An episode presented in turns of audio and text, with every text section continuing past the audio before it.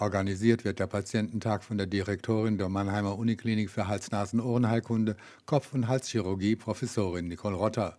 Für sie hat Krebs dank der modernen Medizin viel von seinem Schrecken verloren. Ganz verhindern lässt sich Krebs sicher nicht, aber wir haben natürlich die Möglichkeit, die Wahrscheinlichkeit für bestimmte Krebserkrankungen zu verringern. Vor allem geht es um Früherkennung. Wenn wir Krebs früh erkennen, sind die Heilungschancen in aller Regel deutlich besser als bei der Feststellung in einem späten Stadium. Vorbeugend sollte man selbst aktiv werden. Grundsätzlich sollte man schädliche Stoffe meiden, wie zum Beispiel Nikotin, Zigarettenrauch, Alkohol, auch andere Faktoren wie das Vermeiden von übermäßiger Sonneneinstrahlung für die Vermeidung von Hauttumorerkrankungen sind ebenso sehr wichtig, aber auch gesunde Ernährung und Bewegung sowie die Reduktion von Übergewicht kann dazu beitragen, das Risiko für bestimmte Krebsarten zu vermindern. Zur Vermeidung mancher Krebsarten, beispielsweise dem Gebärmutterhalskrebs, gibt es bereits Impfungen. Eine andere Waffe im Kampf gegen Krebs sind Screening-Verfahren, die man bei Haut, Brust, Prostata- und Darmkrebs bereits kennt. Das Wichtigste ist, dass die Patienten diese Untersuchungen tatsächlich auch wahrnehmen. Andererseits könnten wir auch weitere Screening-Untersuchungen brauchen, um bestimmte Krebserkrankungen eben früher zu erkennen. Zum Beispiel Untersuchungen im Kopf-Hals-Bereich bei Risikopatienten wie in Rauchern zur Vermeidung von Rachen- und Kopf-Hals-Tumoren. Vor allem aber sollte man jede Gelegenheit zur Information nutzen. Bei unserem Patiententag, der am 12. November im Rosengarten